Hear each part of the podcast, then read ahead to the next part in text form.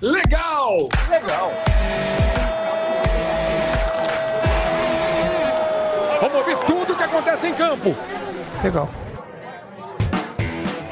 Alô, amigos do Legal, Legal numa nova fase, Legal ano 2, Legal com vídeo, podcast com Lédio Carmona. E o Lédio tá hoje num dia muito legal, porque estamos recebendo com muita honra, com muito prazer, pela primeira vez nessa edição, temporada 2 do Legal, nós temos um convidado in loco, presente aqui no nosso point de gravação de podcasts do Grupo Globo e não é um convidado qualquer, com muita honra, já ouviu Tá no vídeo aqui com a gente, se você estiver vendo o podcast, ele tá no vídeo, se você estiver ouvindo.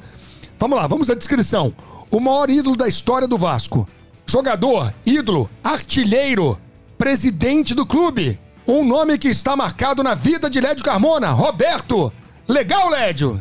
Fala, Faltou vovô. coisa. Não, falta muita coisa. Outra coisa, o maior ídolo da minha vida, o maior ídolo da, família, da minha família, nome do meu filho, o que mais você quer? Por isso que eu falei que era um nome marcado na sua vida. Nome do seu filho. Primogênito de Lédio Carmona se chama Roberto. Chama Roberto, não tá nem aí pra futebol, não liga. Mas ele é o Roberto. Ele é o Roberto. Não é o Carlos Roberto, é o Roberto. Com muito prazer, Garoto Dinamite explode no Maracanã. A história é verdadeira. Bom, primeiro, Roberto, obrigado, bom demais tê-lo aqui. Roberto Dinamite é o nosso convidado especialíssimo do Legal. Prazer, Roberto. negócio de história verdadeira, não tem. O Roberto não tem Tudo é verdade? Não tem, não tem mentira. Não tem mentira? É verdade. Não tem, não, não tem lenda Muda, urbana? muda a introdução. Então vamos refazer. Então vamos começar com a primeira pergunta para Roberto Dinamite, feita por Lédio Carmona. Então pronto, faz a tua e pronto. Não, a, vi- a vida do Roberto é um, é um livro aberto. É um livro aberto. é. começou em 71, primeiro jogo contra o Internacional. Não, não foi não, ele entrou antes. entrou Internacional foi o primeiro primeiro gol. Primeiro gol. Viu como você É, não o fez o dever de casa? gol. Como, di- como dizem que a volta dele pro Vasco em 80 aconteceu no Maracanã. Não, foi contra o foi- Náutico. Foi contra o Náutico. O. Vasco foi por 1x0, gol do Isso. Dino, com quem o Roberto jogou Isso. muito tempo. Valeu a pena, Roberto? Roberto Dinamite apontou, tirou, gol! Ah, valeu, sempre vale a pena. Tem uma trajetória como essa, assim, algo que eu jamais poderia imaginar, de viver na minha vida, de conviver, de estar ali dentro do Vasco com 15 anos, 14 para 15 anos, e viver praticamente 20 anos como jogador profissional, 21 anos como jogador profissional. Quase o tempo todo no Vasco, né? Pouquíssimas saídas. É, a saída foi, ra- foram rápidas. Foram três né? saídas rápidas, né? É, foi é, curtas. De seis, cinco, seis, E três meses. é Isso. por aí. Foram Barcelona, Portuguesa e Campo Grande. Isso. Depois jogando o nosso tempo todo. Tempo todo no Vasco. né? Agora, Roberto, eu estava lendo hoje de manhã que você, com 12 anos, já era o cara das peladas em Duque de Caxias, é isso mesmo? É verdade. Mas é, é, a minha historinha de, jogador, assim, de futebol, de atleta, ela começou bem antes, né? Assim, ela começou na beira de um campo, mas numa relação do meu pai e a minha mãe. Conta pra gente, É um então. negócio bem interessante. A minha mãe, torcedora, fanática, gostava de futebol e torcia. Vascaína e torcia para pro, pro, pro time lá do São Bento, onde a gente foi nascido e criado. Meu pai era um goleiro, um dos grandes goleiros da Baixada. Meu pai, torcedor do, do, do América. O meu pai, como goleiro, estava lá num jogo, um jogo desse lá do São Bento. A minha mãe foi para trás do gol, ele goleiro lá do, do time adversário, e aí a- foi para trás do gol e pedindo para ele não deixar passar, pra- ou não, minto, para deixar passar e tal, e ele, goleiro, futebol de várzea e tal, ele não deixou e tal. E aí começou o namoro. É, meu pai conheceu a minha mãe na beira de um campo, Que legal. entendeu? Surgiu aí dessa relação, somos três irmãos, eu sou o caçula. O meu irmão chutava muito mais do que eu, para ter uma ideia, meu irmão era um jogador, aquele atleta completo que é, período escolar e tal, e depois em faculdade ele jogava handball, jogava salão, né, que hoje é- então ele fazia tudo, era um grande jogador, um grande atleta e chutava muito. Meu irmão, canhoto chutava muito. E aí começou tudo isso. Mas eu com sete anos, sete para oito anos, eu, eu tive um mais uma, mais uma vez da coisa ligada ao futebol. uma brincadeira jogando bola, aquela bola pesada, número 2, 3, sabe? Aquela Sim, sim, bola sim. antiga. Hã? Levei uma bolada na coxa, não. Eu era muito Ah, é, magro. eu já li sobre É, isso, né? Levei uma bolada na coxa e tal. Eu, tipo, não sei se foi bem isso, né? Mas criou um abscesso. E, deu- e aí aquilo sei, que se inflamou. E eu sei, eu sei que eu tive que fazer uma cirurgia. Com sete anos, depois eu vou. Eu estou preocupado com a tua entrada, ou antes do início Não, da. esquece Ah, isso.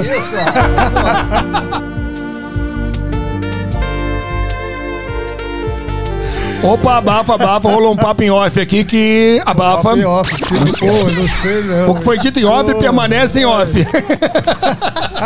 É sacanagem, rapaziada. Não liga. Ele ficou vermelho, cara. Agora ficou, viu que ele ficou vermelho, hein? Roberto?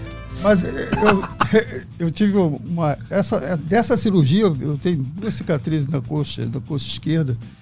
E que eu usei, para ter uma ideia, eu fiquei cinco meses no gesso, com gesso na cintura, gesso na perna esquerda, gesso na perna direita. Com quantos anos? Sete? Sete para oito. Que loucura. É.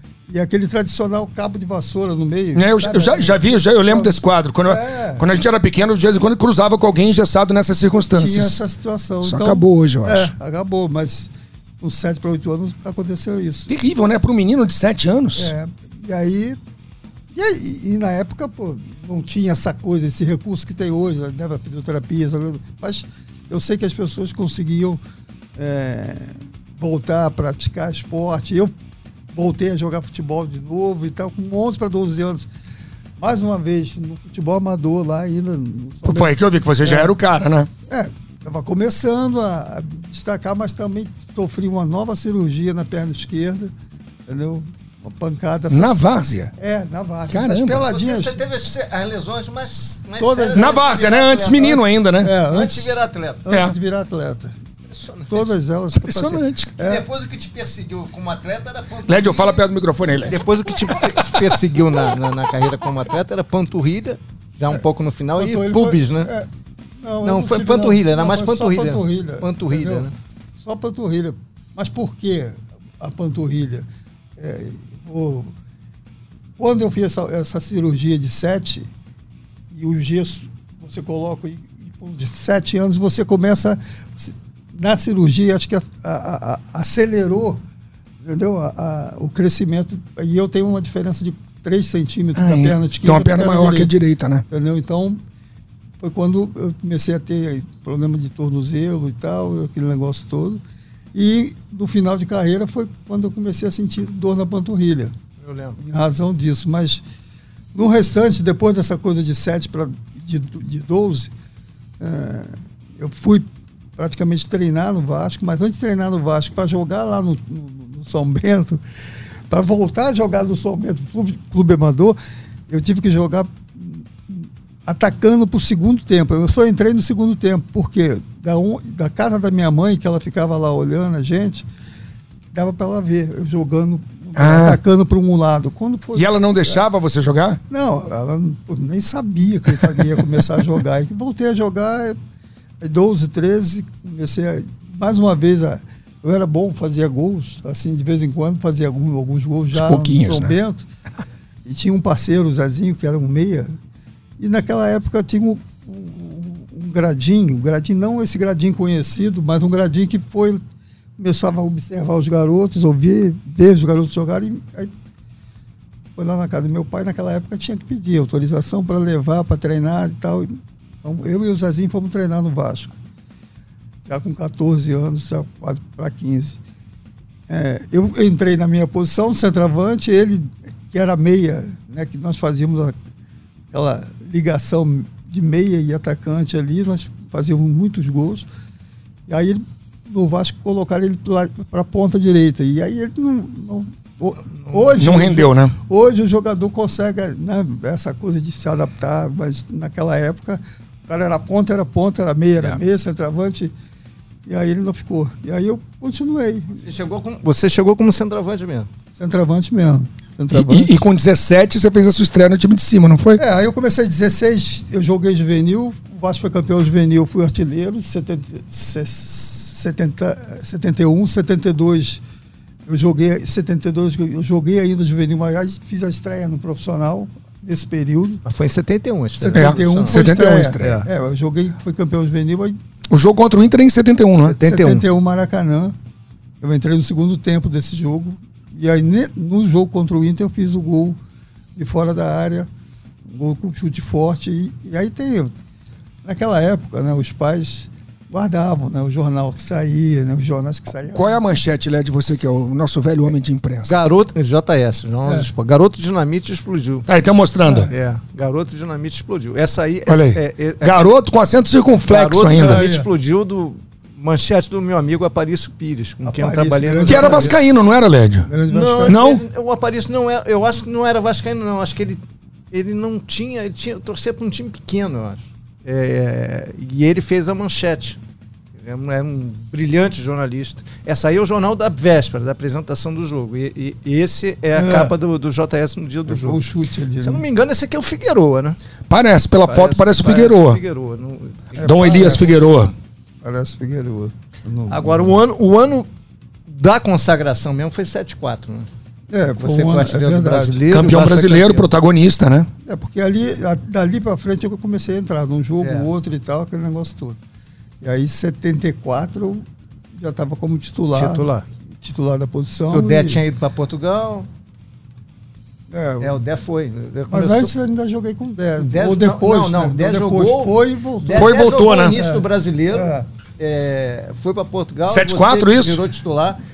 E depois ele voltou e continuou jogando contigo. O gol do lençol do, do Osmar, é, o Dé jogava. É verdade. Mas depois de 74, quem entrou foi o Luiz Carlos. Os caras Tatu. Isso. Tatu. É, os É, Tatu. Com o Jorginho Cavoeiro na ponta direita, né? É, isso aí.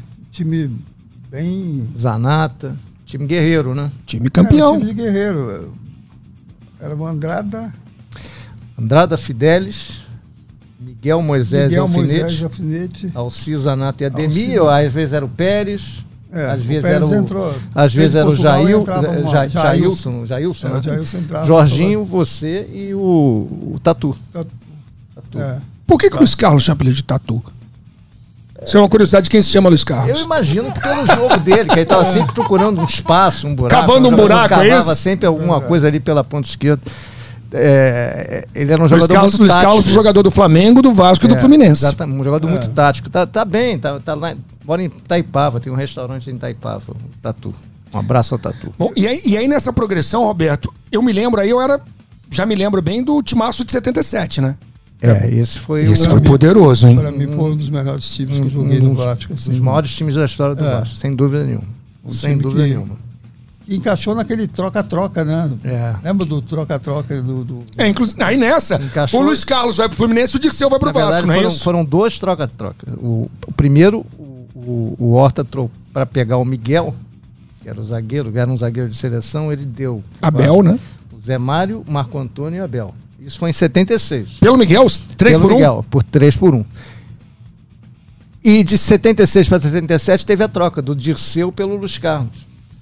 E aí montou- Combinar que o Vasco deu super bem o- nessa, hein? Montou o Vasco. Combinar que o. Dirceu jogava muito Montou mais o Vasco. bola, hein? é, o- era o time Mataropa, Or- Orlando, Abel, Geraldo, Marco Antônio, Zé Mário Zanato, Dirceu, Cio, Roberto e Ramon. Exatamente. E ainda tinha time- Paulinho e Guina na reserva, que É, ajudavam então- muito. né? Já estavam iniciando, vindo. É. Zero no interior de São Paulo, os é, dois. E aí, já 78, 79, que realmente eles. Paulinho se tornou titular. Isso. Foi artilheiro. É porque o também. Ramon machucou muito É. em 78 e ele virou titular. Esse time, o Luiz, ele só perdeu um jogo no campeonato, que foi pro América, É. no primeiro turno, na Taça Guanabara, 1x0, gol do, gol do show de falta. E não tomou gol em Ah. todo o segundo turno. O segundo turno É. inteiro, de cabo a rabo, o time não levou gol e fazia muito gol. É Fazia verdade. muito gol. Vasco venceu os dois clássicos contra o Fluminense, empatou um com o Flamengo, ganhou de 3 a 0 o outro, e venceu os dois clássicos contra o Botafogo. Ô, Lédio, aproveitando que estamos na década de 70, eu quero falar de seleção brasileira. Porque a essa altura o Roberto já era jogador de seleção brasileira, brilhou no- na- naquele torneio do bicentenário de 76, não foi isso, Roberto? Você chega à seleção em 75, não? É, eu joguei na fase eliminatória alguns jogos, né? Jogou. Amistosos. Jogou. E depois. Contra a Colômbia. Olha, tem a imagens da Zero. Copa de 78 agora. É, esse jogo Isso. ele não jogou. É, o Reinaldo era o centroavante aí. Esse foi o primeiro, né? Foi o primeiro jogo. Toninho É. perde esse gol, foi 1 a 1 Isso. O Sr. Berg vai fazer 1 a 0 Você entra em que jogo, Roberto? Contra a Áustria? Eu Ele entro entra no contra- terceiro jogo, É. contra a Áustria. Contra Entrou o. Roberto, Jorge Mendonça Saíram Reinaldo e Zico, né? o Búfalo. Búfalo Gil. também, Gil. Exatamente. É, para mim foi, foi super importante, né? Assim, porque você está ali com uma função de finalizador, de artilheiro e tal. E o Brasil vem de, vinha de dois resultados, né? Um até anularam lá o gol do Zico, Do Zico, de- aquela situação. O juiz Mas- apitou, né? No, no fim do primeiro tempo, não Isso foi? aí foi o pênalti. Esse ó. foi um pênalti que o Roberto leva É. no jogo contra o Peru. Verdade. 3 a 0 já é na fase final. Ah. Nossa, isso não é um pênalti, isso é uma tentativa de, de homicídio, né? É, nesse cara jogo, deu uma pancada. nesse jogo é, eu- eu, Cerezo. essa situação me a- afetou meu ligamento do joelho esquerdo. E aí eu já praticamente estava fora. Mas você ainda fez dois gols nesse jogo aí contra, contra a Polônia. Não, mas aí o que aconteceu? Desse jogo da Argentina, eu, eu sofri o pênalti e estava praticamente fora do jogo com a Argentina. É, do jogo do Peru, você estava É. praticamente fora do jogo contra a Argentina. É. E aí ficou essa coisa. Eu, foi a primeira vez que na, na, na época né, não se fazia muito isso. Eu tomei uma infiltração e fiquei dois dias praticamente sem fazer nada. E que estava decidido praticamente na volta do Reinaldo para fazer esse jogo. E o Reinaldo sentiu, mais uma vez, sentiu o, o- joelho. E eu praticamente que estava fora, já tinha feito tratamento Teve que jogar, e tal. Eu lembro que eu tive que. eh, nós precisamos fazer um tipo um. um, um- um treino, um treino no domingo do. Se foi o jogo, se foi no domingo, não sei. Não, não lembro. Se eu não- O dia mas da o semana. jogo eu com a. Argentina. No mesmo dia É. do jogo, né? Acho que, o acho que o jogo da Argentina foi num domingo, sim. É, aí eu tive que sair. E na época até o Andrada estava lá na Argentina e aí os caras falaram, pô, arruma um local aí pra gente fazer um, tre- um tipo um teste. Eu fui fazer o teste, claro, o local estava sensível e tal, mas até em razão da situação é, da impossibilidade do Reinaldo entrar, e eu, eu fui para fui, fui pro jogo. E até me senti bem dentro do jogo, né? Eu acho que foi. Um jogo violentíssimo. É, né? Aliás, o é, um jogo pau pegado, cantava né? mais naquela pegado. época, É, né? um jogo muito, Muito pegado, pô, muito. E, e, sem sombra de dúvidas, acho que é, eu não gosto muito de justificar ou de falar alguma coisa com relação à arbitragem. Né? Mas naquele jogo, pô, no jogo seguinte da Argentina, ficou praticamente coisa muito assim. Tá jogando em casa, Aquilo foi estranho, né? Pô. Pô, Só o fato de jogar em horários diferentes é esquisito, né? Uma definição deveria ser jogada no mesmo horário. É. A Argentina, o que, que aconteceu? Chegaram na última rodada. Sabendo que precisava. Brasil com é. no mesmo horário. Brasil com Mudaram, foi isso? É, mura- Mudaram. A Argentina, o Brasil jogou tipo 4 da tarde, a Argentina jogou 8 da Sete, noite. o 7, 8. Mais ou menos É. isso. Aí E o a Brasil, Argentina- tinha, um- o Brasil tinha um saldo de. de Três, eu acho. A Argentina ia fazer quatro no Peru. O Brasil tinha saldo de 3 e a Argentina saldo, tinha saldo de 2. Aí o Brasil gol da Polônia de 3 a 1. Então o Brasil ficou com saldo de 4. E a Argentina tinha saldo de. Tinha 2 na Polônia. E ele tinha que ganhar a partir de 3 de três É, ou não- 4. Precisava de quatro. Gol de Fez, seis. fizeram seis. Exatamente. É verdade. Olha só, vamos mostrar agora. A vergonha. Tá bom. É. Tem, tem razão, Roberto. Foi Tem mesmo. toda a razão. Ah, cara. Tem toda isso razão. mesmo. Foi uma vergonha. A partir do momento que você coloca horários diferentes, já configura uma vergonha. Ah, então, a Copa do Mundo evoluiu Aquela muito Copa- nesse tipo de coisa. É. Muito. Não, e dentro de uma Copa você mudar o Não, horário. uma Eu vergonha. nunca vi isso. É verdade.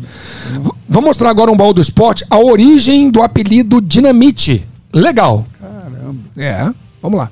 Tá no baú mesmo. Vasco escala o garoto Dinamite. Com esta manchete de um jornal carioca, Roberto foi chamado de Dinamite pela primeira vez. Mas o apelido só ficaria consagrado seis dias depois, quando outra manchete do mesmo diário estampava. Garoto Dinamite explodiu. O próprio Roberto explica como o apelido pegou. Partida entre Vasco e Internacional, pela primeira vez que eu joguei pelo Vasco da Gama na equipe, na equipe principal. E naquela oportunidade eu marquei um gol muito bonito, com um chute bastante forte. E de lá pra cá ficou o Roberto Dinamite. Roberto Dinamite explode a galera vascaína no Maracanã. É, mas as jogadas dele não eram apenas explosivas. Tinha gol de falta. De cabeça. E de classe, muita classe.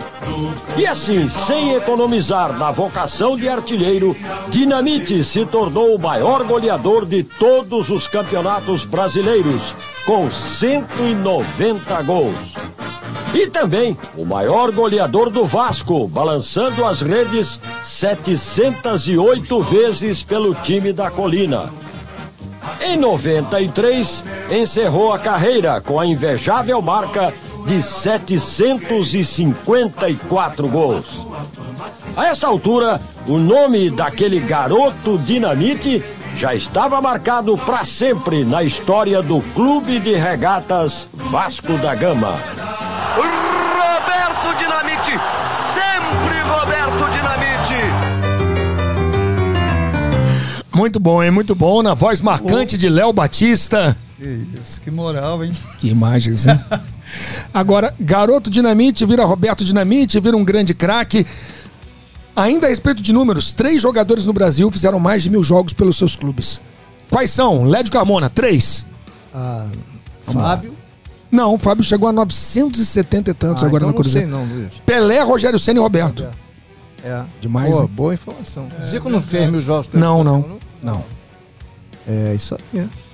É isso, pá, manda um legal agora. Agora, o Roberto, vendo esses Legal. gols aí, tem ali a volta, a volta ao Maracanã contra o Corinthians, os cinco gols, o pênalti em 77 contra o Flamengo, é, o, o lençol. Qual o gol que te impacta mais hoje quando você vê? Em termos de, de emoção, não de beleza. É, De emoção, eu vou falar daquele jogo. ah, no jogo da, da- acho que da melhor de três. Da- o jogo da Flamengo- Poça? Poça d'água. É, Foi aquele gol que a gente mostrou ali? é. Maracanã encharcado, né? Porra, não tinha como jogar direito, né? Aí contra o Corinthians. aí Esse Corinthians- Corinthians, 5 gols, 5 a 2 5 a 2 é. Não é a volta, a volta foi contra o É a Náutico, foi a volta ao Maracanã. Volta Maracanã, casa cheia, Flamengo jogando a preliminar. Teve uma preliminar, né? Esse vai fazer 42 anos daqui a dois dias, quinta-feira. Estamos jogo. gravando na terça, daqui É, a dois dias. Daqui a dois dias. Esse é um gol de cabeça contra o Fluminense. E, e esse é de cabeça Cantarelli, contra o goleiro do. Flamengo. Esse é o. No Mazarop. Mazarop era o goleiro do coletivo na semifinal do Brasileiro de 79. Enfim, é gol para todos os jeitos. Agora, ah, o gol da Poça foi impressionante, É, porque, porque, não parava de chover no Maracanã. O gol saiu aos 43, 44 e os, caras já gritando. E foi o gol que determinou o jogo seguinte, não foi? Eu tava no Maracanã, não, eu era imparcial, tava na torcida neutra, no campo ali. E Foi isso. Os torcedores do Vasco, na hora de comemorar o gol, praticamente todos escorregaram, porque o É. Maracanã era uma poça d'água só. e o gol saiu aos 44 minutos. Que loucura, hein? É, uma loucura absoluta. Aliás, é o seguinte, esse é o gol mais bonito da sua carreira, o lençol no Osmar Guarnelli? Sobra para Zanata, pode marcar, ajeitou, invade pela direita, demorou, prefere agora o Santos, executa para Roberto Dinamite, matou no peito, atenção! Gol!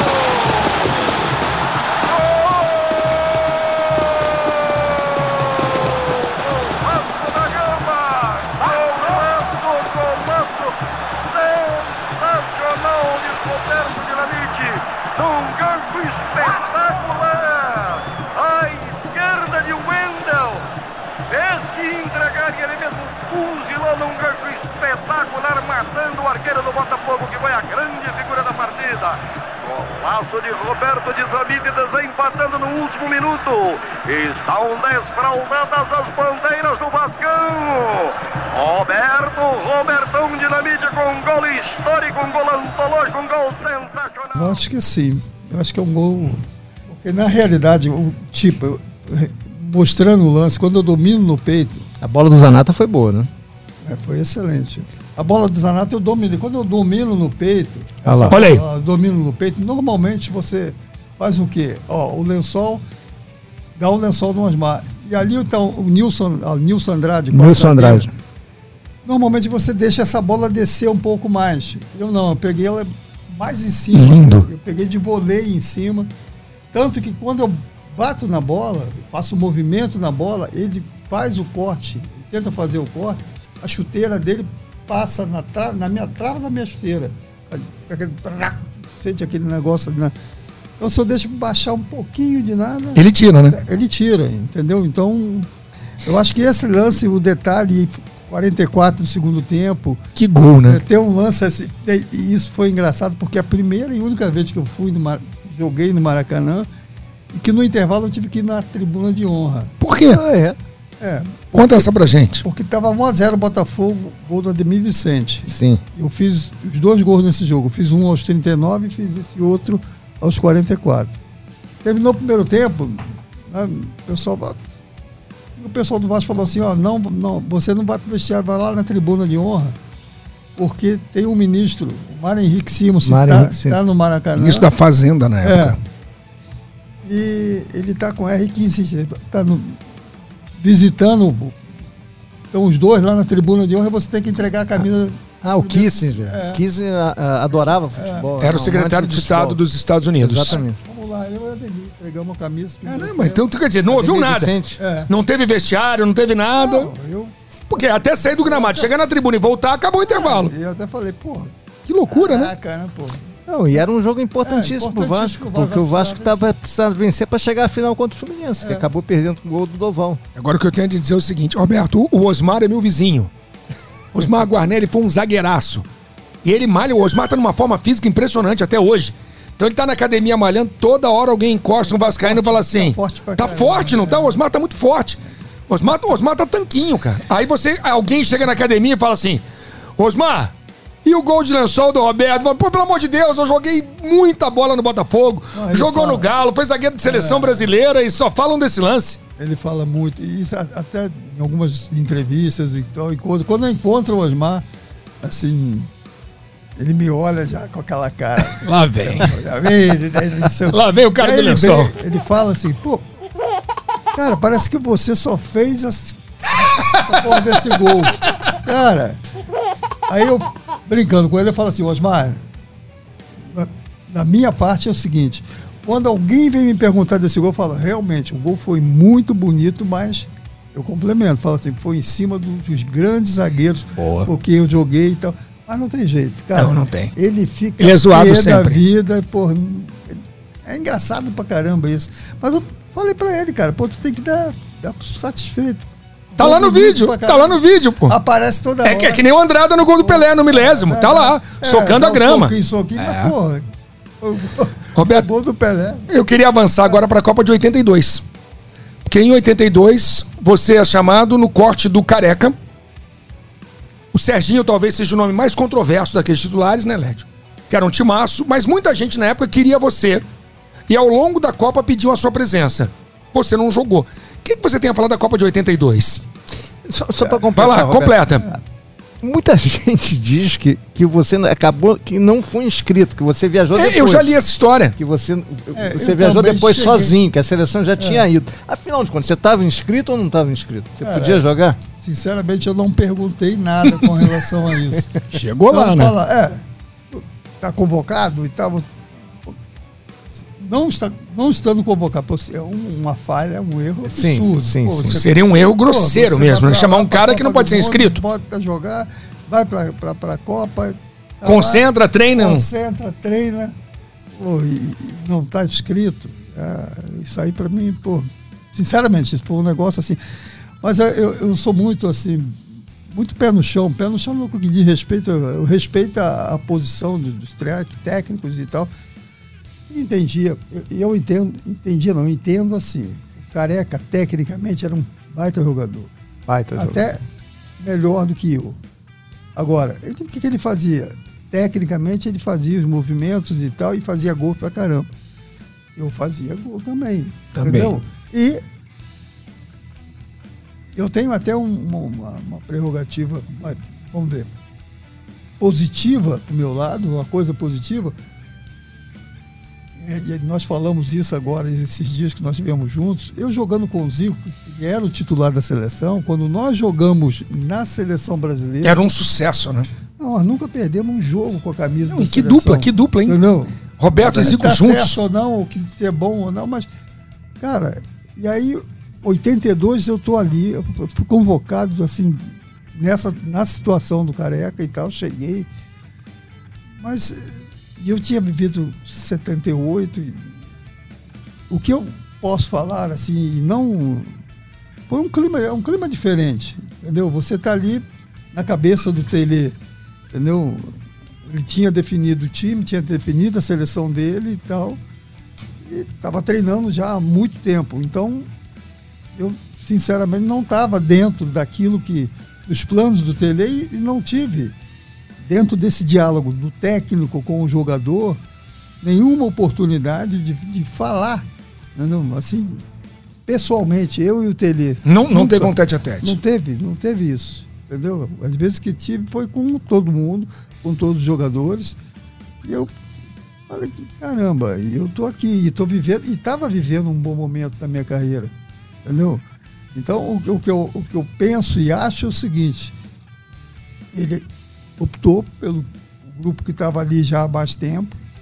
Respeito até a, a posição, não só do, com relação ao Careca e ao Serginho, que era artilheiro, que foi um dos grandes artilheiros por onde passou, mas eu me achava em uma condição de.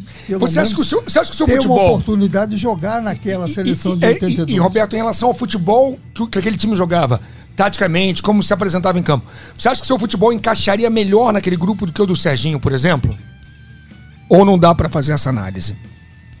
Ah, eu não discuto nem essa parte, né, porque eu torno a dizer, é uma decisão dele, mas eu, eu acho que me encaixaria tranquilamente, eu acho que seria o jogador para estar tá dentro daquela seleção. Você sabe eu, que o. Eu, eu, eu, só, eu só lamento, assim, com toda a humildade, humildade, e estou falando sério, eu só lamento não ter jogado uma partida com aquela seleção é. brasileira. Você, você, não ficou no banco não, nem não, no jogo. É porque ficavam cinco não, no banco na época. cinco no banco. É. Norma, normalmente que quem ficava. esse negócio é. aí de. Normalmente quem ficava no banco? Paulo Sérgio, Edivaldo Cavalo. Edinho? Edinho. Renato ou Batista e Paulo Isidoro. Não tinha nem atacante no. no botava só o Paulo Isidoro. É, porque na verdade a seleção não tinha é. muito atacante. O Dirceu, que foi titular no primeiro jogo, não ficava mais no banco depois. depois. mais no banco. O Seuzinho ficava comigo lá vendo o jogo. Sofrendo com você. É. E, então, sabe. Por exemplo, o jogo contra a Itália ele não tinha atacante no banco. Pois, e eu queria voltar agora, algo mais de, de 8-2, galera. Porque eu, eu, eu, pulei, eu fui de 7-7, 7-8 para 8-2. Eu queria voltar para o Barcelona. É, eu queria. Então vai, vai, é, não, vai. Não, fala de Barcelona, depois a gente fala do jogo do Corinthians. Sim, então tá. Então vamos lá. Então vamos lá. Na ordem cronológica, a gente rebobina a fita. Olha como a gente tá velho aqui.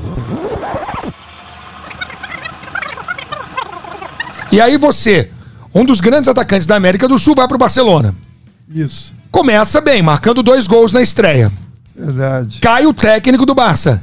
Aí, foi o El Helênio, Helênio, não foi? Helênio Herrera. Que era uma, era uma lenda espanhola, né? Entre o Helênio, o Helênio Herrera. E aí ele resolve é, não te utilizar direito, é isso? É, teve um lance desse, falam que ele, não gostava muito, sei lá, não, não gostava do futebol brasileiro, que tinha alguma coisa. Essas histórias que você começa a ouvir daqui e dali, tinha alguma coisa assim de, com o Santos do Pelé e tal, essa coisa toda. Que, tinha um, um ranço. Uma história de um jogo que tá, aconteceu com o Santos. E, e ele, ele acha que na, na Inter de Milão, um negócio na Itália. Mas, cara, não justifica. O problema todo, e que eu vejo assim, diferente da minha, da minha geração, quando eu estive lá, para essas outras gerações, é que, por exemplo, vocês na época só podia ter dois estrangeiros é. no Barcelona. Não tinha né, questão de comunitário, né? É, você, hoje você. Europeu não um espanhol, maior, europeu não é, espanhol era estrangeiro. E na realidade, o que eu percebi é que o, o jogador espanhol, naquela época, ele era muito. Entendeu? Era muito espanhol. Entendi. Entendeu? O cara tinha que fazer uma diferença muito grande para chegar no Barcelona e. Você jogou com o Crank, Roberto? O austríaco? entrou no lugar dele, Lédio. É, quando seu lugar, crank, né? Vai pro lugar dele. É, quando, é, quando o Crank sai. É que você chega. É, o Crank jogou é. 78. Agora, Roberto. Aí eu cheguei depois. Você esperaria mais? Que você ficou três meses. Hoje, pensando bem, você acha que deveria ter esperado um pouquinho mais?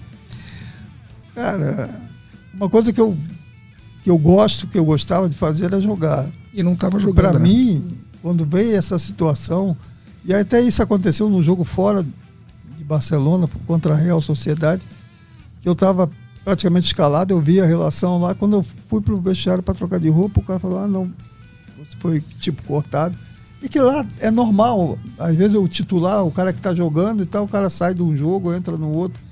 Eu entendia isso, mas o cara não aproveitou, pô. Eu falei que, peraí. E para mim, na minha cabeça, essa coisa de não jogar coisa do Brasil, pô, era uma coisa nova, uma coisa que eu nunca tinha vivido, nunca passou na minha No Brasil, o cabeça. titular era titular, Pô, jogava sempre, né? Eu sempre joguei. Então eu falei, caramba, o que, que é isso? E tal. Naquela época não tinha rodízio, não. Não tinha, time essa alternativo. não tinha mister fazendo rodízio, Pô, não. mas quando eu cheguei no Barcelona, perguntei e tal, o que estava acontecendo, mas pouco se falou. E aí entra um, um outro processo, né? Essa coisa estar ali três meses, quatro meses. Eu, eu tive até nesse período, eu tive uma proposta para ir para a Inglaterra, mas o Barcelona também não, não abriu para isso. E aí entra a situação do Flamengo. O Márcio Braga vai à É. Espanha, né? Márcio Braga foi a Barcelona e tal. Conversou com o pessoal do Barcelona. Não sei o que ele conversou também, assim, de proposta, ou se teve alguma proposta com relação ao Barcelona. Só que eu fui chamado pelo clube, me chamaram, colocaram uma sala esperando a reunião que eles estavam tendo com o pessoal do Flamengo. E a minha posição inicial foi a seguinte: eu falei, olha, vocês conversam entre vocês. O que vocês decidirem entre vocês, acertarem alguma coisa, a, a decisão de sair do Barcelona ou de ir embora, eu tinha um contrato de dois anos, de voltar para o Brasil, ou voltar para o Flamengo, para o Brasil, ou voltar para qualquer outra equipe é minha. E aí conversaram, não sei se, se chegaram a um acordo, né? e aí o pessoal do Flamengo conversou comigo, então depois conversei com o pessoal do, do, do, do- Barcelona, e eu achei, na minha cabeça, voltar para o Brasil numa situação teria que ser para o Vasco, entendeu? A decisão foi minha. Eu lembro que na época se falou muito, e até hoje é, ah, o Eurico foi para Barcelona e não deixou você voltar e tal. assim. Sabe? Não foi assim. Não foi assim. É, a situação que ele foi a Barcelona foi até mais através, é, na época, do doutor, Olavo Monteiro, entendeu? Ele trabalhava, o doutor Olavo e o doutor Olavo.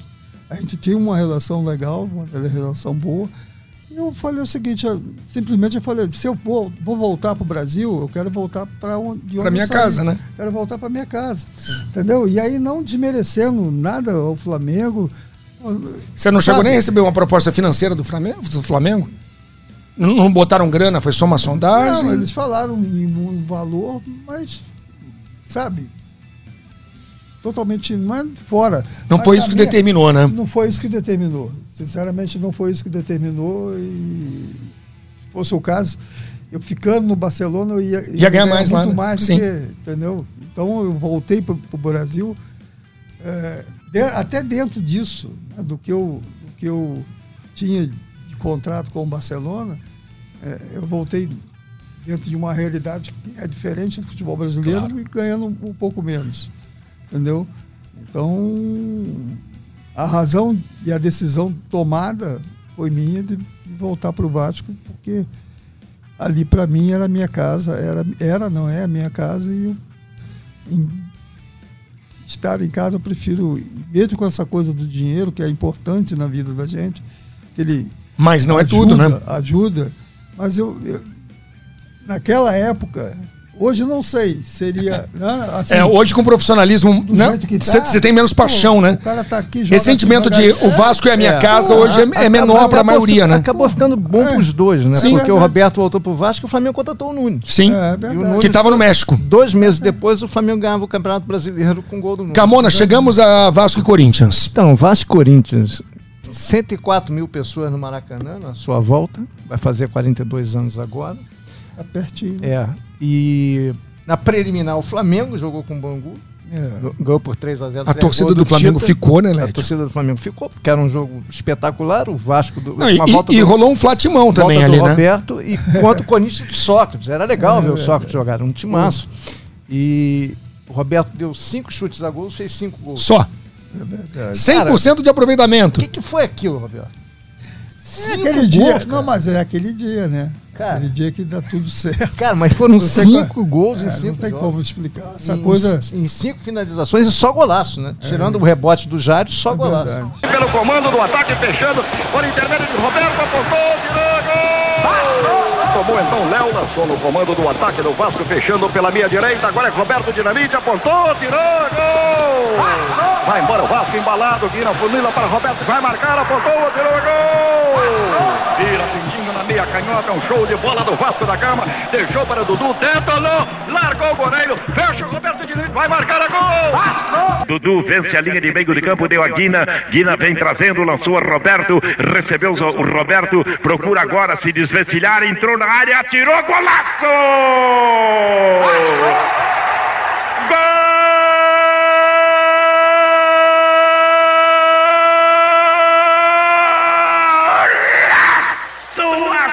Aço! Cinco de Roberto, camisa número 10. Dois, Caçapava, cinco, Sócrates, nove. Uma volta assim pra mim.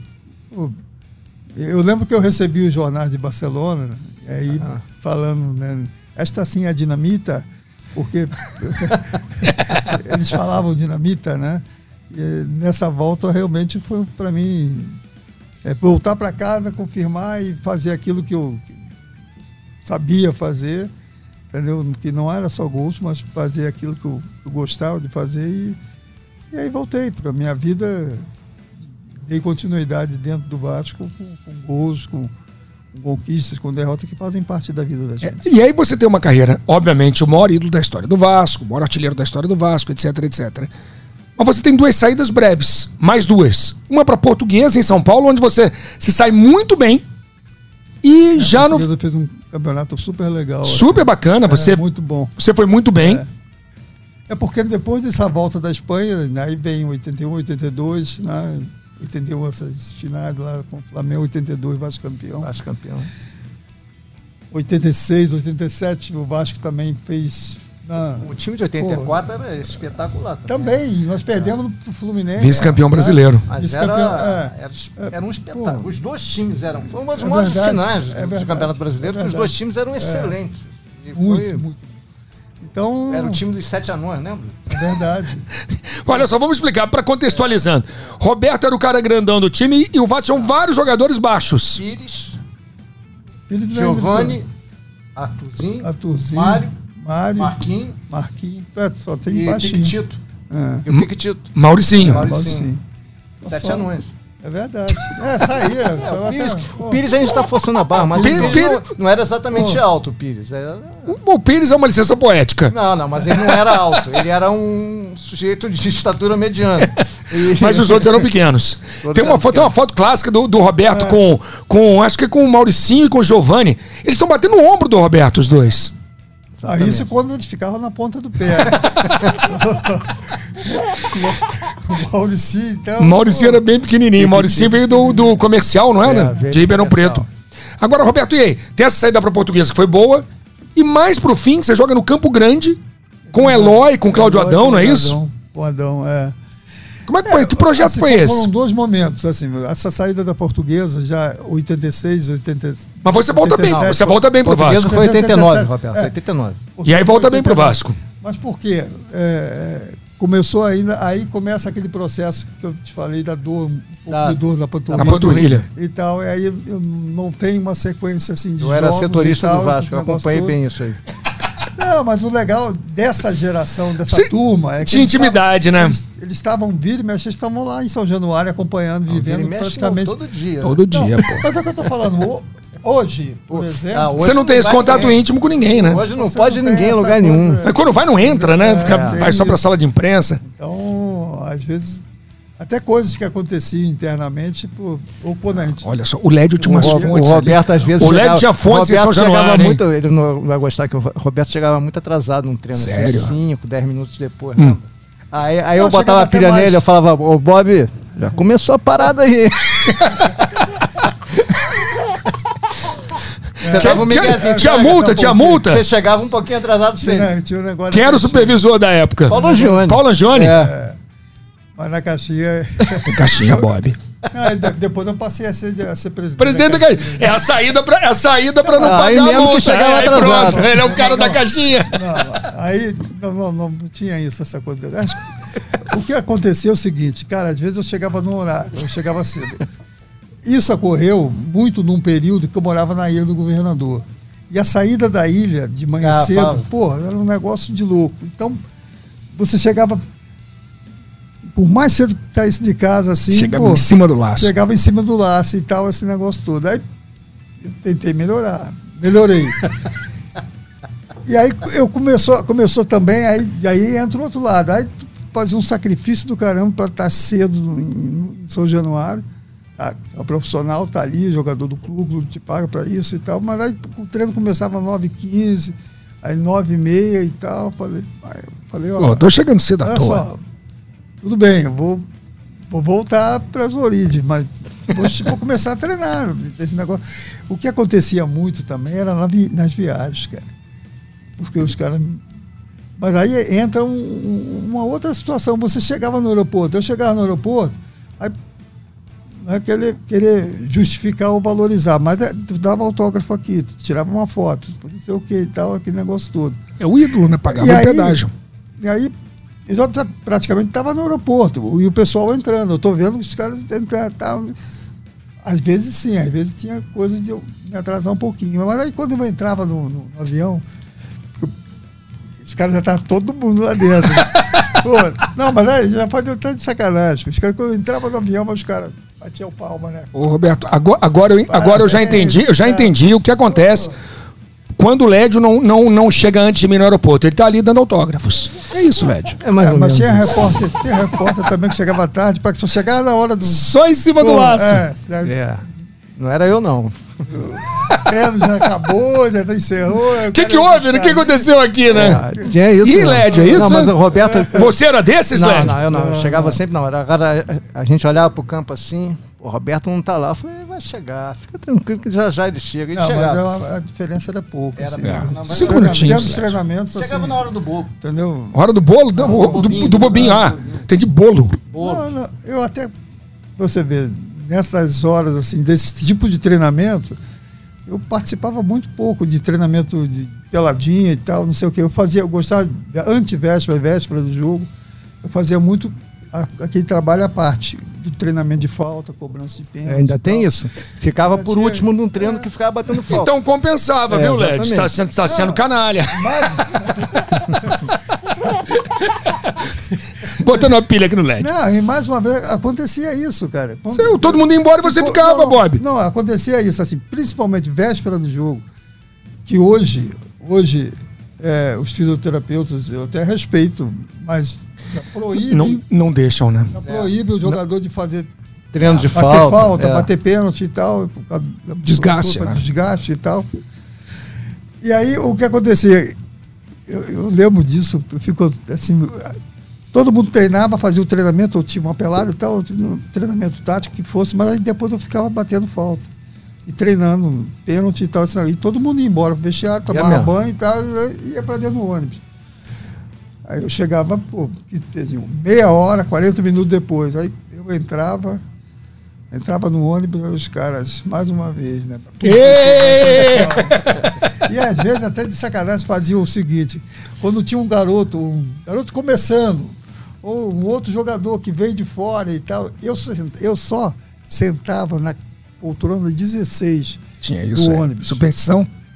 Cara, eu acostumei com aquilo ali, porra, no meio do ônibus, lá com meu querido Penedo e tal. E, Penedo era o motorista do Vasco. motorista do Vasco. Do ônibus. E os caras sabiam que Ninguém sentava. sentava na 16, né? Ninguém sentava na 16. Mas os caras, de sacanagem. Botava, botava o moleque botava na o 16. moleque, aí o garoto chegava e tal, eu botava o garoto na 16. Cara, que filha! aí eu olhava assim. Quando eu entrava no ônibus, que eu olhava, tem gente sentada. no- Romário sentou na 16 alguma vez? Não? Não, acho que não.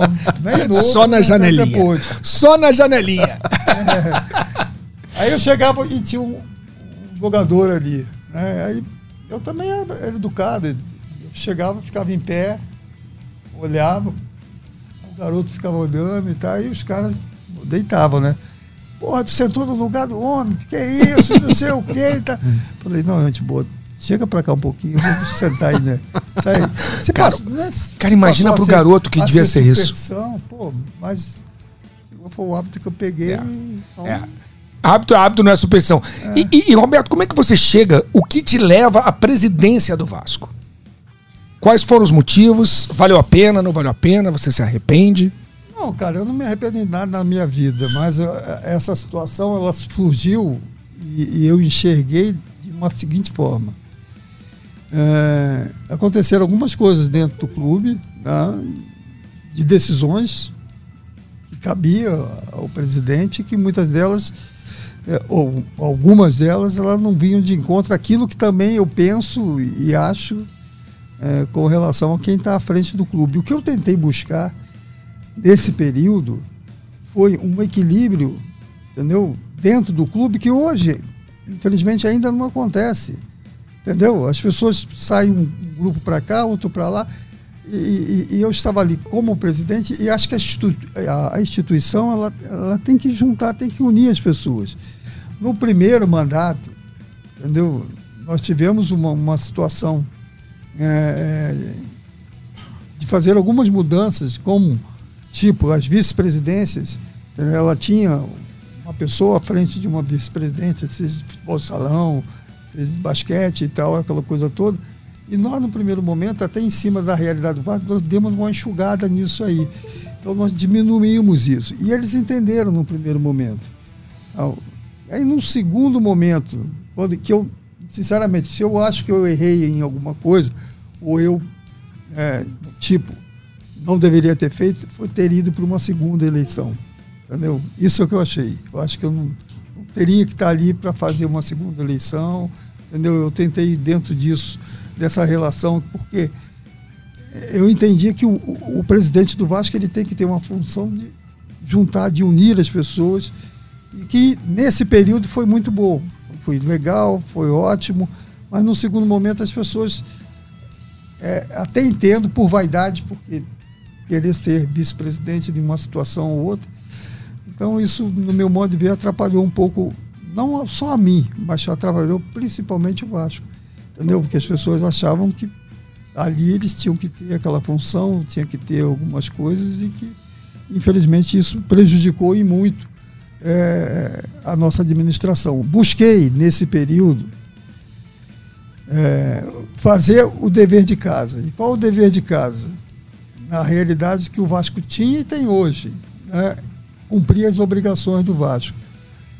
Como é que funciona isso? Você tem que olhar tudo o que está acontecendo, junto com o teu vice-presidente de finanças, principalmente, para que você possa equilibrar, para que você possa criar um mecanismo de viabilizar, de colocar o clube no, no trilho certo. O Vasco, naquela época, foi um dos primeiros, junto com, com, com Botafogo e Fluminense. O Flamengo foi o último a entrar dentro dessa coisa de, de ajustar as suas finanças e tal, esse negócio todo.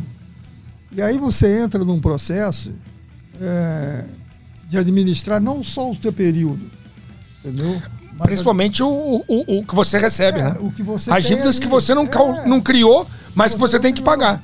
E aí você entra num processo de, de- de- você está presidente e aí você tem que assumir de 2000, 2001, 2002 e eu entrei em 2008, Isso. entendeu? Então são, foram essas coisas que nós até nisso nós conseguimos, vamos ver, equilibrar as finanças do clube, botar num trilho certo, cumprir essas obrigações, entendeu? Mas que é, é, é, em razão também de ter isso e também você ter- tentar fazer times e que muitas das vezes nós buscamos isso, buscamos parceiros. O Vasco estava com as questões todas com problema. Então é, é, é, o resultado não vem, a coisa não acontece. Aí você sai de uma primeira para a segunda divisão, então cai em cima. Entendeu? Cai no colo do cai no presidente, colo do grande ídolo do clube, né? Entendeu? Então, isso para mim é, foi ruim. Foi ruim, mas eu, eu torno a dizer: é, se todos, e aí não sou perfeito, também tem defeitos, tem qualidade, mas tem defeitos, mas se todo mundo pensasse, pudesse, como eu falo hoje, estou falando isso aqui para vocês hoje, não adianta essa empresa que está entrando dentro desse processo. É claro que é uma situação diferente. Né? É a SAF, né? É a SAF. Você é a favor da SAF? Eu sou, sou a favor, porque o clube precisa disso. Entendeu? Mas precisa disso e precisa dos homens do Vasco. O Vasco não precisa só da SAF, da SAF, mas dos homens que estão dentro desse processo. E, e como é que você concilia isso? A, a SAF, que é um investidor que vai querer lucro, com os homens do Vasco, com as pessoas ligadas à história do Vasco. Mas as pessoas têm que estar, vamos dizer, abertas para o diálogo daquilo que vem de encontro, não só o interesse, quando eu digo interesse, querer ser presidente, entendeu? Digo ali que ninguém tem interesse pessoal de se auto-beneficiar, mas de estar presidente, todos, tem muitos, tem três hoje que brigam por isso dentro do Vasco. Mas o Vasco precisa de olhar para o outro lado, de equilibrar as finanças e é viável. Acho que já foi mostrado isso. O torcedor do Vasco, ele é viável, ele entende. Ele é fiel, questão, né? Ele é fiel. Então, a partir do momento que o Vasco tem essa condição né, de trazer esse parceiro, e esse parceiro dentro das, das coisas que são de interesse do Vasco, dos compromissos, daquilo que for tratado e que for, for assinado, o Vasco possa dar, dar, dar, um passo maior no que diz respeito a fazer grandes equipes, a ser competitivo, porque o retorno do torcedor do Vasco é muito grande, entendeu? Então é nesse sentido que eu acho que o Vasco precisa estar atento, entendeu? O torcedor, do modo geral, ele acho que pode e deve participar das coisas do Vasco, mas a, essa parte administrativa e que é, não só, não só a empresa que está entrando, mas o, as próprias pessoas que estão dentro do clube tem que ter esse lado profissional e muito, e ao mesmo tempo tem que ter a paixão, ela vai existir, mas de uma forma equilibrada, de uma forma centrada, para que é, exemplos possam ser, ser mostrados e corrigidos e melhorados. É o que eu falei, o Flamengo foi o último a administração que saiu deu um, um pontapé deu continuidade. Por isso que hoje eles estão aí. Na minha, o que eu fiz e que dei início, ela foi. Foi abandonada. Foi abandonada. Então, a diferença está aí. Não digo que a minha também foi perfeita, não, mas o, o, que eu busco e que eu entendo que o Vasco precisa é disso, que os vascaínos se unem em prol do Vasco. E não só no discurso, mas na prática no dia a dia, que acho que é fundamental. A política emperra muito a vida do Vasco. Atrasa Sem sombra demais. de dúvida. Atrasa, é o sistema político do Vasco é muito difícil. É mas, mas olha, e, agora, acabar, com a SAF, com a SAF isso não acaba? Teoricamente sim, mas o problema é tem que aprovar a SAF, né? É. Então, uma procissão isso aí. Não, não tá fácil. Você, Led, como velho homem de imprensa, você acha que sai? Vai sair, mas vai demorar muito mais, pelo jeito, do que em outros clubes. Botafogo. E, e paga-se um preço na Série B por isso, né? É o que tem sido muito difícil para o torcedor do Vasco acompanhar o clube na Série B. Não por jogar a Série B, pelo que o. Você, você tá trabalhou, você trabalhou em Tombense Vasco, que tal? Foi terrível, Roberto. Não sei se você viu o jogo, foi Eu terrível. Vi. Foi momentos assim de dia constrangedores para o torcedor do Vasco. Entendeu? A gente comentando o jogo, eu, Daniel Pereira e o Paulo Nunes, era constrangedor ver a atuação coletiva do Vasco muito ruim. Zé Ricardo ruim. tem culpa?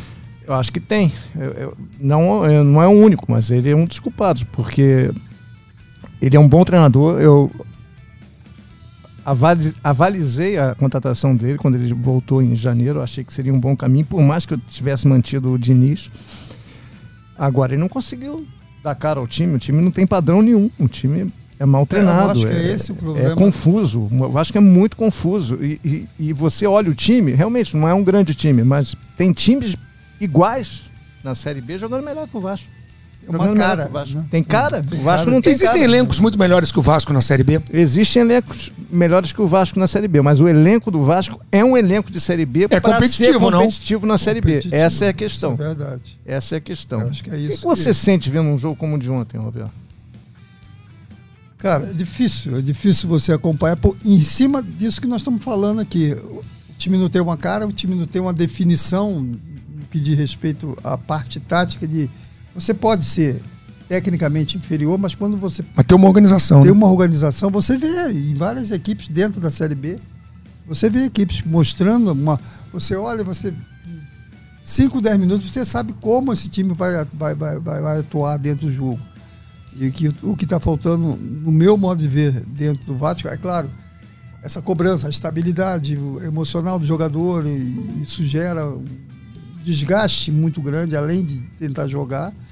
Mas eu acho que precisa, acima de tudo, melhorar melhorar em alguns aspectos, principalmente nessa coisa de quem está ali dar a confiança necessária. Por exemplo, nesse jogo, acho que as mudanças que foram feitas, pô, é, todas deram errado. Elas tipo, fugiram Todas completamente. Menos entendeu? a do Edmar que o Riquelme realmente estava mal no jogo. É. As outras, ofensivamente, foram desastrosas. Mas por quê? Eu não vi o jogo, me esclarece. Olha só. Porque os jogadores porque entraram mal tecnicamente ou porque não. as mexidas não foram boas do ponto de vista tático? Descaracterizou o que já não era caracterizado em campo. Ficou pior. Ficou pior. Você tirou é, o Nenê. Você, você complicou a bagunça. É, você tirou os jogadores que têm poder de fogo. Né, que podem Entendi. definir de uma hora para outra ali. Isso dentro de uma situação ainda, não é de informação, de desequilíbrio do time, uma, uma jogada ou outra as jogadas perigosas do Vasco foram os cruzamentos do Nenê. Do Nenê, bola parada. Sacou, bola parada. Porque o, o, o, o, torcedor do Vasco, ele, ele, ele, ele, ele, de certa maneira, ele, ele teve grandes times, mas ele também teve times limitados que honraram a camisa do é Vasco. Eu vou dar três exemplos aqui. Vai. O time campeão brasileiro de 74 não era um grande time. Era, agora era um time guerreiro, era um time de lutadores. Ganhou do Cruzeiro, é. que era melhor que o Vasco. O Cruzeiro era uma máquina, era um é. time espetacular. O Vasco ganhou. O time, é, o de 76, que jogou a final contra o Fluminense, o Fluminense era uma máquina, era um timaço. O e Vasco venceu com um gol do Doval na prorrogação, competitivo. né? Competitivo. Conseguiu empatar o primeiro jogo por 2 a 2 Gol do Toninho, lateral direito lá que o, que o Renato falhou.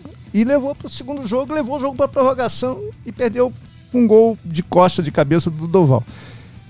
Então era competitivo, não era grande, não, não, era grande, não era, não era espetacular, era muito abaixo do Fluminense, mas competia. E o time de 80, dos anos 80, do início dos anos 80, que competia cabeça a cabeça contra o Flamengo, tudo bem, perdeu a maior parte das finais.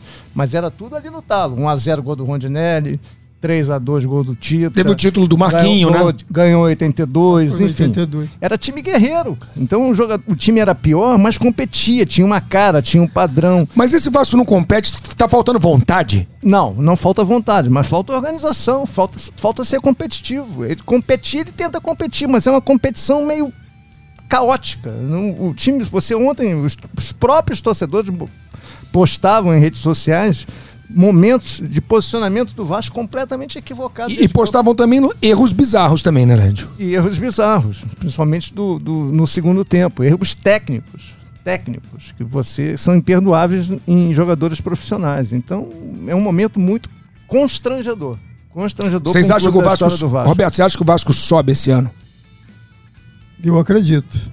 Eu acredito como, como Vascaíno e, e, e torço para que isso aconteça. Agora, esse espírito que está se falando, nós estamos falando aqui, esse espírito coletivo, esse espírito de superação, hoje, hoje, hoje o Vasco não sobe essa situação aqui, mas desse ele jeito pode, não sobe. Ele pode melhorar, Tem pode 30, ao, ao, longo da competição, né? ele pode evoluir, entendeu?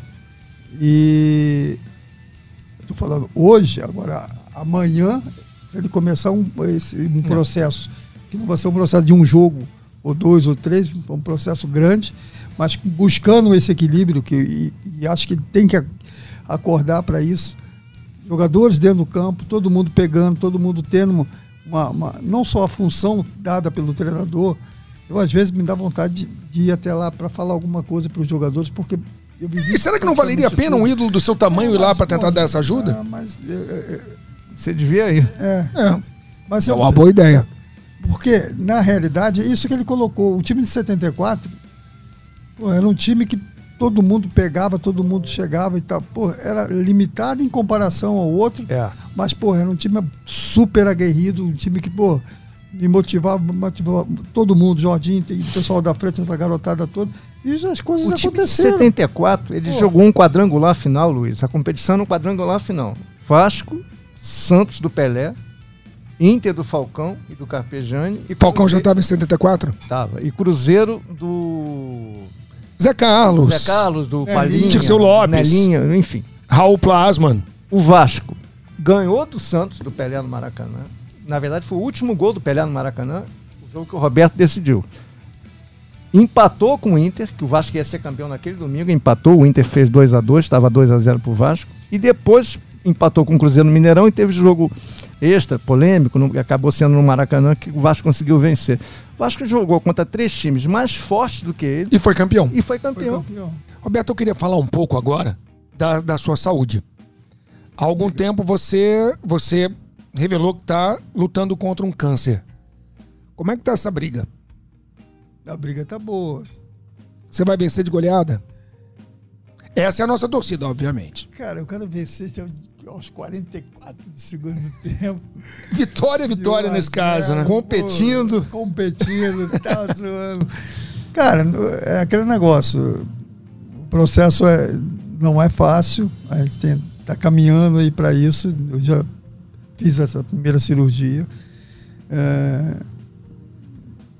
a, a possibilidade, a possibilidade não. Eu vou fazer uma segunda cirurgia e essa segunda vai ser, vamos dizer, ela vai dar uma, uma, uma estabilidade maior, ela vai me dar uma condição melhor de, até de me recuperar, não só fisicamente, mas me recuperar no sentido de que é, tudo que eu estou, nutrientes, essas coisas que eu estou tomando e tal, possa é, me ajudar a, a, sair desse momento. Essa segunda etapa é uma segunda etapa, é, quando eu digo melhor, porque médicos têm conversado comigo, têm conversado com a minha família e tal, é, porque na realidade o que, que ocorre? Eu vou tentar ser bem rápido. Eu fiz uma primeira cirurgia numa região onde é, é, é, essa, essa fase do medicamento e da própria alimentação que eu como e tal, ela, ela tem um- um processo muito rápido, entendeu? Que ela fica na parte superior. Então, esse processo rápido, ele gera um, um desgaste, vamos dizer, é, dos líquidos, o líquido que, que- que passa, que sai logo a seguir, ele é um líquido que te deixa um pouco de acidez, e isso muitas das vezes é ruim. Então, esse segundo processo é um processo, vamos dizer, mais abaixo, entendeu? Onde a passagem de toda a alimentação vai fazer com que você tenha uma, uma, uma estabilidade maior, você tenha Mais conforto, né? recipiente, essa coisa do alimento passando de uma forma, vamos dizer, tranquila, mais tranquila, e com isso eh, a tendência de uma recuperação eh, ela é muito maior do que nesse momento. Mas eu hoje praticamente não sinto. Assim, estou aqui com vocês e tal. Está com uma vida ativa, né? É, eu estou com uma vida, eu- eu não posso estar aqui, estar ali. Você tá, tá aqui, tá ali toda hora. Tá tava lá em São. Januário, tava lá no, no, no serelepe. evento da Não, mas 777. eu fui- tá aqui não, com a gente. Uma situação ou outra, assim. Tá vendo esse time que- constrangedor Primeiro, jogar? primeiro eu quero dizer que é uma honra você estar conosco aqui, Isso. especialmente também, nessa, nesse momento de convalescência. é- é, mas essa coisa, esse astral, ele é positivo. É bom, exatamente, Entendeu? é ele bom. é muito bom. Porque você É porque, porque a cabeça, lugar- a cabeça é importante, é, né? É importante. O médico Você, falou. você ter pra- força, você ter pensamento positivo, ter momentos de satisfação. É Isso aí, o médico falou tudo, Roberto, você não está privado de nada, você pode se alimentar. É claro que você pode alimentar, você não pode beber, essas, é, praticamente água tem que tomar no- normal. Eu, eu fiz já praticamente oito químio. E o problema desse processo são os três primeiros dias após químio, entendeu? São, são muito desconfortáveis, é, né? é, dá aquela coisa... Moleza, dá, tipo, né? dá- Mal-estar, né? moleza e dá tipo um choque de, tudo que você consegue ingerir, principalmente líquido, você tem que ter todo o cuidado para não. Mas fora isso, a coisa está caminhando, cara. E eu estou acreditando muito. Sinceramente, eu tô, eu tenho conversado. Por, Mas tem que acreditar, Roberto. olha só, a recuperação passa cara, por acreditar. é verdade.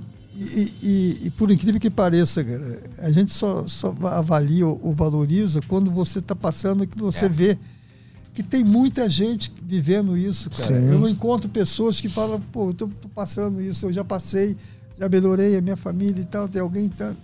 Então, isso me dá muita força para que eu possa sair desse momento. Então, eu estou muito confiante, as coisas estão sendo feitas e possivelmente daqui um período aí de 20 a no máximo 30 dias. Eu estou fazendo essa segunda etapa e eu espero um futuro bem próximo a gente estar tá aí liberado, não para jogar, né? Mas para estar tá junto aí que dentro. Bom, que bom. Ô, Roberto, você saiba que o.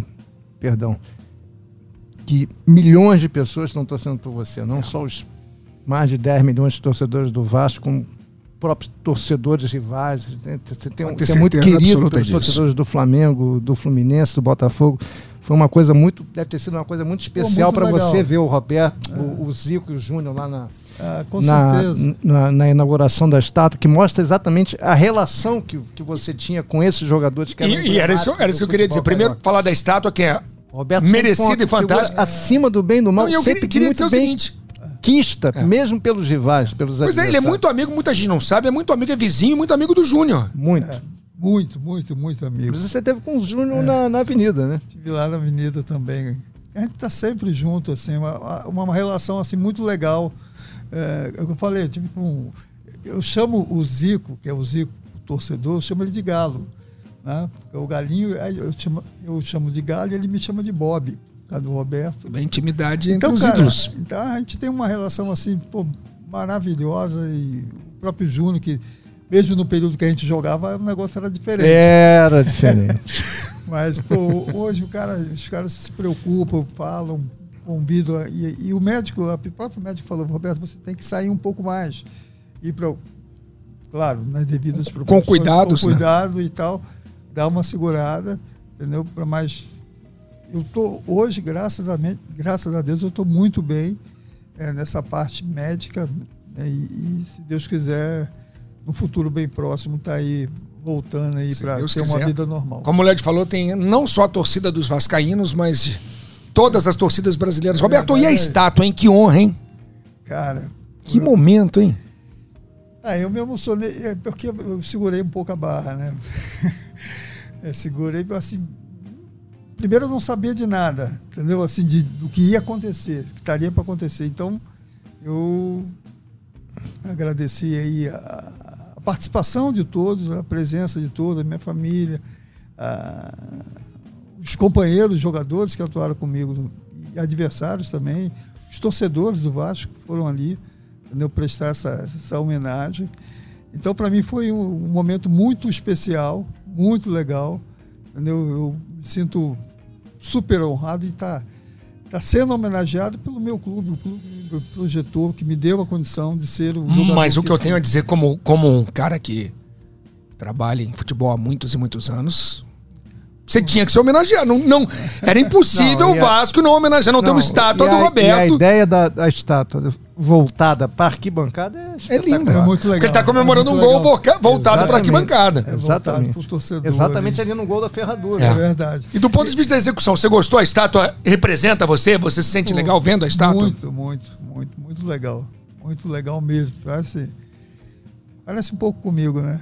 É porque eu, eu vi uma estátua uma vez agora falando. Não, eu vi uma do Cristiano Ronaldo que não tava aparecendo nada com ele, uma vez virou até meme. Foi muito legal. O rapaz foi muito competente. Que bom. Fico muito feliz, até aproveitando, como o Dade falou, eh, agradecer a, a, todos, né? Porque não foi só o torcedor do Vasco, cara, onde eu passo, onde eu vou, os caras falam, pô, que legal, pô, bela homenagem para você, parabéns e tal. Sabe, tem torcedores, ó, e o cara fala, eu sou Flamengo, eu sou Fluminense, eu sou Botafogo e tal. Mas, mas Roberto, cara, pô, mas você, você é um nome, você é um nome histórico do futebol brasileiro. Aí. Você é um grande ídolo do futebol brasileiro. Pô, eu só tenho não, Você não é só ídolo da torcida do Vasco, você é um dos grandes da história do futebol brasileiro. Exatamente. O maior ídolo do clube da grandeza do Vasco. Seu Netinho. É, que beleza. É, que beleza, que cena bonita. É, é, isso tem que ficar muito claro. O Roberto Carlos Roberto Dinamite de Oliveira é o maior ídolo da história do Vasco. Isso não há discussão. Perdoe é. quem acha que não é, mas não há discussão. Quem é vascaíno de verdade, raiz, sabe quem é o maior ídolo da história do Vasco. O Marcelo Baltar tem uma, uma pergunta pro que é o nosso setorista no GE.com, tem uma pergunta pro Roberto, né, o Brunão. O Bruno, Bruno tá avisando aqui. Vamos Fala lá. aí, Baltar. Boa tarde, Dinamite, tudo bem? Dinamite, você acha que mais alguém deveria ser homenageado em São Januário com uma estátua, como você foi? E se você acha que sim, quem você acha que deveria ser o próximo homenageado pelo Vasco? é, acho que muitos jogadores mereciam também estar dentro desse processo. Vou falar de, da- de outras gerações, sei lá, Barbosa. Barbosa, Ademir também. Dessa geração, daqui para frente, aí, essa turma que passou por ali, entendeu? Eu acho que um jogador que tem uma cara muito forte com o Vasco e o Edmundo também, eu gosto. Gosto dele. E quem mais, cara? Eu acho que é tanta gente que poderia estar aí né, com uma estátua junto com, comigo, entendeu? que fica falando muitos nomes também, eu vou estar É, mas os, Atrapalhando. os três nomes que você É. citou são bem legais. Vamos lá, Barbosa, voltando Ademir e atrás. Edmundo. Barbosa, um goleiraço, histórico do futebol brasileiro, um injustiçado depois da Copa de 50. Ademir Menezes, um nome histórico do futebol brasileiro, de uma época com que nós não temos vídeos do Ademir jogando, nós temos as crônicas, as histórias. E o, e o Ed. E o Edmundo. É, Edmundo. Edmundo tem uma cara assim. muito são boas escolhas. é. Roberto Dinamite, projeção para a seleção brasileira na Copa. Pode dar Brasil no Catar? Eu acho que sim. Eu acho que é, nós temos que acreditar sempre na nossa seleção, como eu falo, acreditando, mas acho que acreditar na seleção. Ela vem com mudanças, uma juventude aí, uma garotada muito boa, principalmente nesses setores de lado de campo, né? E- A volta dos pontas, né? De certa É. forma, né? Você jogou com Catinha, com Ilcinho, É, Mauricinho. É, esses pontas hoje são os caras que normalmente fazem a jogada indo para o meio, né? O pro- E o problema é, é a famosa recomposição, né? É, O cara tem que virar assistente lateral. É verdade. Mas eu acho que o Brasil, com, com, com o Tite, apesar de muita gente. É aquele negócio de futebol, cara. é, Não é só resultado. Ah, é resultado também. O cara tem um. pô, o trabalho que ele está fazendo, as coisas que estão acontecendo dentro da seleção, o resultado dentro do campo, ele é muito positivo. Então, por que não acreditar? A gente tem que quebrar também um pouco essa coisa de ficar só criticando, só falando mal uma situação ou outra. Eu, eu acredito muito nessa geração aí, nessa mistura, porque tem jogadores ali que já estão, né, principalmente na parte defensiva, mas que são jogadores importantes. Eu acredito muito na seleção que ela vai chegar lá onde todos nós queremos e desejamos. Lédio, pra gente fechar, ficou faltando algo? Não, vou só contar uma história. Que eu- Conta, um ca- quero caos, Não, quero não, caos. É é um caos Vamos legal, lá, mas é- é- me envolve a primeira vez que eu conheci o Roberto pessoalmente. Primeiro você tremia, né? Não, não, não, não, tava tranquilo. Tava? Eu vou, eu- ele vai lembrar. Foi em 86, eu trabalhava, eu era estagiário do JB. E o repórter era o Tadeu de Aguiar. Tadeuzinho, você lembra, Tadeu, Tadeu? Tadeu. Tadeuzinho era o setorista do Vasco. E ele foi fazer uma matéria contigo sobre os seus 15 anos de carreira, que era 71, Ah. 86. E ele me levou como estagiário. A gente ficou na sala de imprensa lá de São Januário, ali naquele corredor. Lembra? Agora fala, sala- você antiga pediu. sala de imprensa. Você pediu pra ir, né, Lédio? É, né? Foi o Tadeuzinho que É, chamou. Você falou, talvez- Tadeu, talvez, posso ir? Talvez eu tenha pedido pra ir. e aí ele começou a te perguntar um monte de coisa da sua carreira, não lembrava de nada. E eu respondia tudo pra ele. Foi isso. E o Roberto assim, pô, mas ele sabe mais do que eu. Agora, hoje, o Roberto tá com uma memória melhor do que em 86, que hoje você contou coisas aqui que você não Tá contou vendo? em 86. Tá vendo? É impressionante. Eu falei pro Luiz, o Luiz, o Roberto não é bom de tem- memória não, cara. Eu acho que ele... O- hoje a memória tá ótima. A memória tá impressionante, cara, porque em 86 tu não lembrava de nada. E você já viu, já viu o Lédio, o historiador da colina, né? Mas, você- é, Ah, mas daquela coisa da vida da gente também. que Você 86 tava no a gente meio do jogo, tava estudando, treinando. Estado de graça e tal. Tadeuzinho, chato, fazendo um monte de perguntas. Mas não, mas ele é, ele é gente boa. Gente boa, Pô. grande Tadeu, tá aposentado, tá, É, tá- né? tá de chinelo. tá no chinelinho. Mas você vê, eu fico até feliz, cara, que às vezes realmente Cara, eu esqueço. não, eu cara, esqueço, você hoje Pô, lembrou de muita coisa, outra, assim, Roberto. Impressionante. Mas Contamos, contamos histórias excelentes hoje, Pô. né? Roberto brilhou intensamente. se E- deixar vai ter muita coisa aí, né? Claro que Eu tem. fico olhando aí. ó. Olha só, estamos mostrando, vendo aqui, a gente tá com o monitor aqui na nossa frente, tem fotos do Roberto. Foto do Roberto na seleção brasileira, no Vasco, com o Pelé, com o Bebeto, com o Zico, tem muita foto, tem muita história. Repito, você ligado no podcast legal. O Roberto é um dos grandes ídolos, é o maior ídolo da história do Vasco, um dos grandes da história do futebol brasileiro. Jogador que tem que ser reverenciado. Tem uma foto aqui, Copa da Argentina, Copa Roberto fazendo 78. gol, Copa de 78. Esse é o jogo contra a Argentina, que foi 0x0. Olha só o timaço da seleção. Emerson Leão no gol, era Nelinho Leão, Oscar Amaral, Batista Rodrigues Neto, É. Gil, Toninho Cerezo, Cerezo, Jorge Mendonça, Roberto Ediceu. Exatamente. Tô bem, hein? É isso aí. Mandei bem. Roberto, fala, Lédio. Não, é- só lem- é- é- é as mudanças da, da estreia. O Nelinho entrou no lugar do Toninho. É, Ó, tem exatamente. foto com o Zico, Zico de camisa do O Vasco. Rodrigo Rodrigues Neto entrou no lugar do Edinho, que era lateral esquerdo. O, Ro- o Jorge Mendonça no lugar do Zico e o Roberto no lugar do Reinaldo. Roberto, a grande vitória que todos nós estamos torcendo, e numa torcida intensa, é pela sua pronta recuperação, Roberto. Essa é a vitória que a gente quer. É, eu só tenho a agradecer a vocês pelo carinho e por essa troca, né? Acho que uma troca de não só por tudo que vem tá acontecendo, eu desejo e quero e vou buscar isso, mas é importante na vida da gente você poder olhar para um lado e para o outro e saber que você tem amigos, você pessoas que gostam de você, gostam daquilo que você fez, entendeu? E é isso que eu levo da minha vida. Nessa troca de carinho, de respeito, eu só tenho a dizer meu muito obrigado e que, se Deus quiser, logo, logo, tudo vai dar certo. Olha o Júnior aí. Com muita honra, com muito prazer, Lédio, recebemos o ídolo, o mito histórico Roberto Dinamite. Uma salva de palmas pro Bob. Num legal histórico pra gente. Para nós, para todos nós. Obrigado. Força, carinho. saúde! Valeu, Brandão. Roberto Dinamite conosco no Legal. 708 aplausos para ele. Podcast vai ficando por aqui, o Legal vai ficando por aqui. Muita honra, muito prazer. Roberto Dinamite, o podcast tem a edição de Bruno Mesquita, coordenação de Rafael Barros, a gerência de André Amaral, Garoto Dinamite. Carmona, Explode no Maracanã. fomos. Acabou!